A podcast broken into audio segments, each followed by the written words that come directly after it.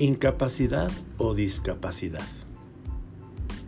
¿Qué tal amigos? Muy buenas tardes, buenos días, buenas noches.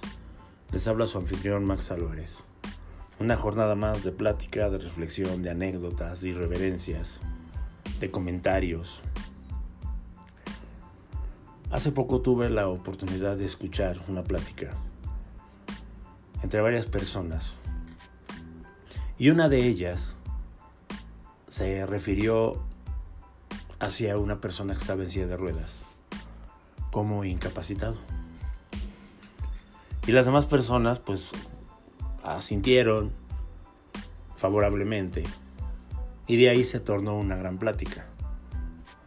Me llamó mucho la atención el hecho de que a la fecha no se conozcan las diferencias entre incapacidad y discapacidad. Una persona que tiene discapacidad es aquella que tiene dificultad para desempeñar un rol en una vida diaria. Pero una persona con incapacidad se refiere a esa situación que le impide desempeñar una actividad laboral. Y aquí es donde viene esa reflexión que quiero que platiquemos el día de hoy. Una persona con discapacidad no es una persona incapaz de hacer las cosas. El hecho de que tengamos que compartir una silla de ruedas, el hecho de que tengamos que depender de unas muletas o de una andadera, no nos hace personas incapaces. Muchas ocasiones, incluso como personas con discapacidad, tenemos que buscar la manera de poder hacer las cosas de manera funcional o diferente, pero tenemos que encontrar soluciones. Y me llama mucho la atención porque ese grupo de personas se referían a una persona que estaba en silla de ruedas como un incapacitado.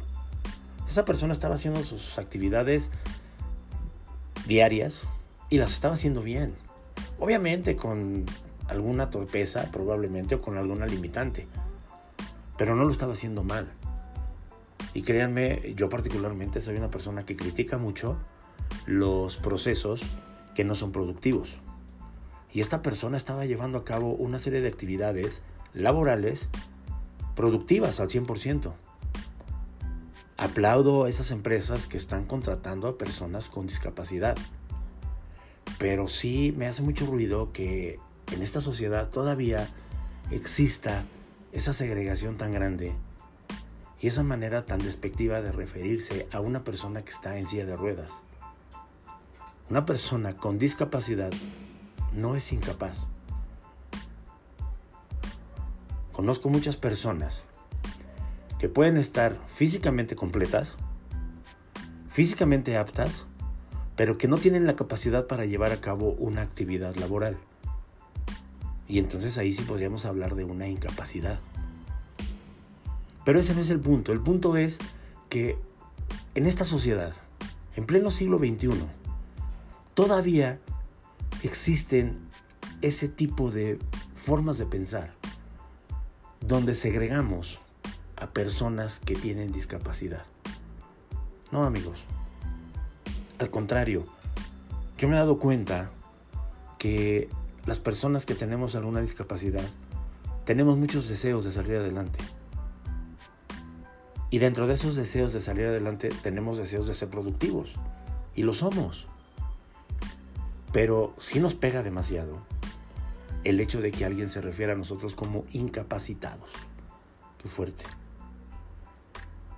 Y lo peor del caso es que las personas que estaban alrededor de esta persona que hizo ese comentario, pues prácticamente le aplaudieron. Sí me generó molestia, me generó caos, hay que estar del otro lado. Hay que tener empatía, ya lo hemos hablado en muchas ocasiones. Hay que ser personas sociables, inteligentes emocionalmente. Pero nos topamos muchas ocasiones contra la pared. Y contra la pared de ideas. Y contra la pared de ignorancias. Yo los invito, amigos, de verdad, a que nos detengamos un poquito y comprendamos por qué las personas que estamos en silla de ruedas tenemos que mirar hacia arriba.